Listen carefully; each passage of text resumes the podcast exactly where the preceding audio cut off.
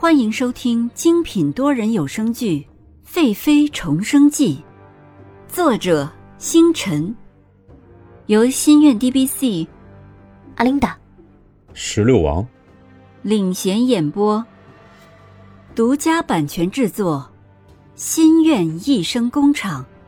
欢迎您订阅收听。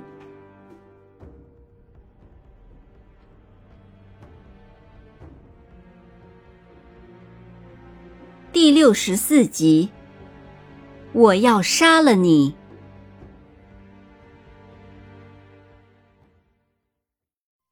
思琪和佩玉看见这样的蓝静怡，一时都吓得不敢说话了。蓝静怡一想到刚刚自己狼狈不堪的样子，就气得满脸发红。看着镜子里已经被思琪梳理差不多的妆容，这才慢慢的歇下了气。于是对思琪说：“我要养乙，越多越好。”思琪和佩玉相互看了一眼，说：“娘娘，那木石蚁啃食木头很是厉害，娘娘最好不要养。”蓝静怡嘴角咧开，冷冷的一笑，憔悴的丹凤眼中充满着杀机，说：“哼，要的就是这个功效。”你照做就是了。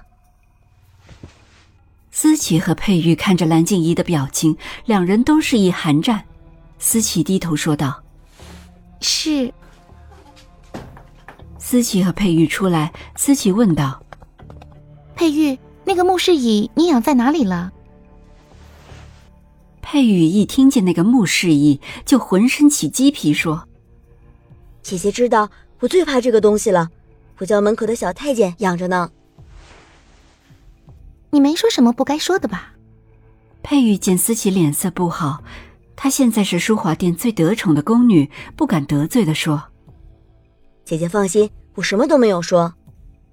带我去小太监那儿吧，娘娘要他们有大用，我们需尽心。要是耽误了娘娘的大事，咱们都吃不了兜着走。”佩玉没有吭声。带着司机走向小太监那儿，两人到了地方，见小太监用琉璃的花瓶养着有六只木氏蚁。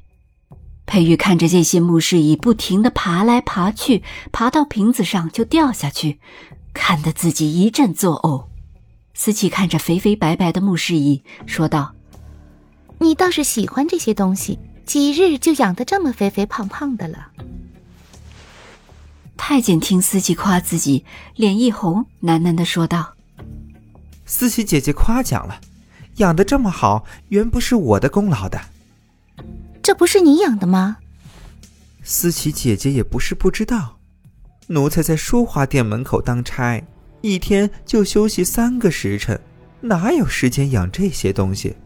只不过那日娘娘让收起来这些木石椅，我见没人动，我就给收起来了。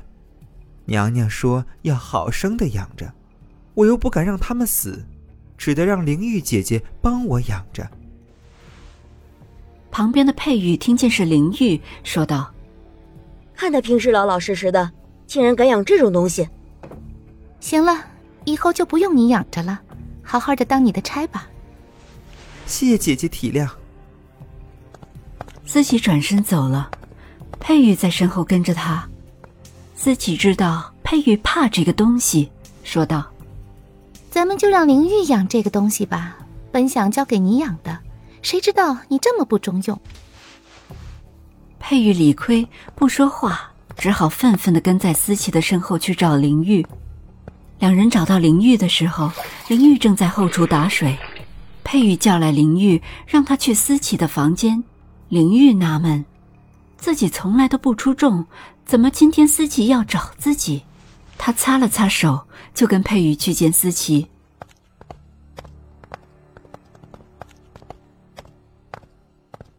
林玉到了思琪的房里，自己是淑华殿中最下等的奴婢，需要向思琪行礼。思琪姑娘好。思琪坐在中厅的圆桌前，看向林玉，只见她长得清秀干净。算上是一个可心的人，看着她的样子也算是稳重，说道：“娘娘说见你做事本分老实，今日就封你三等宫女。林玉一听，以后自己是三等宫女了，吃穿用的好了不说，月俸也是多得多，以后就能少受些欺负。忙跪下谢恩，感恩的说道：“谢娘娘，谢谢娘娘。”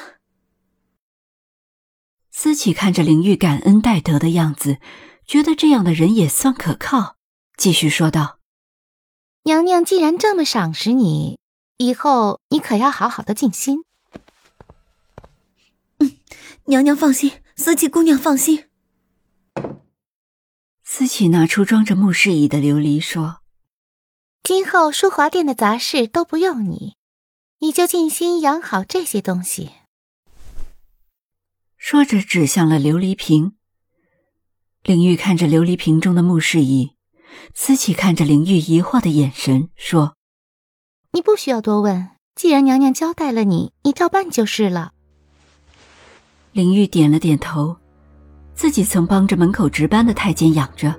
虽然恶心些，但总比淑华殿中的杂役好得多。司机给灵玉找了个后院，找来一个大缸，让灵玉养着。灵玉以后就天天找些木材喂食它们，看的时间长了，这些东西也就不那么碍眼了，天天轻松的很。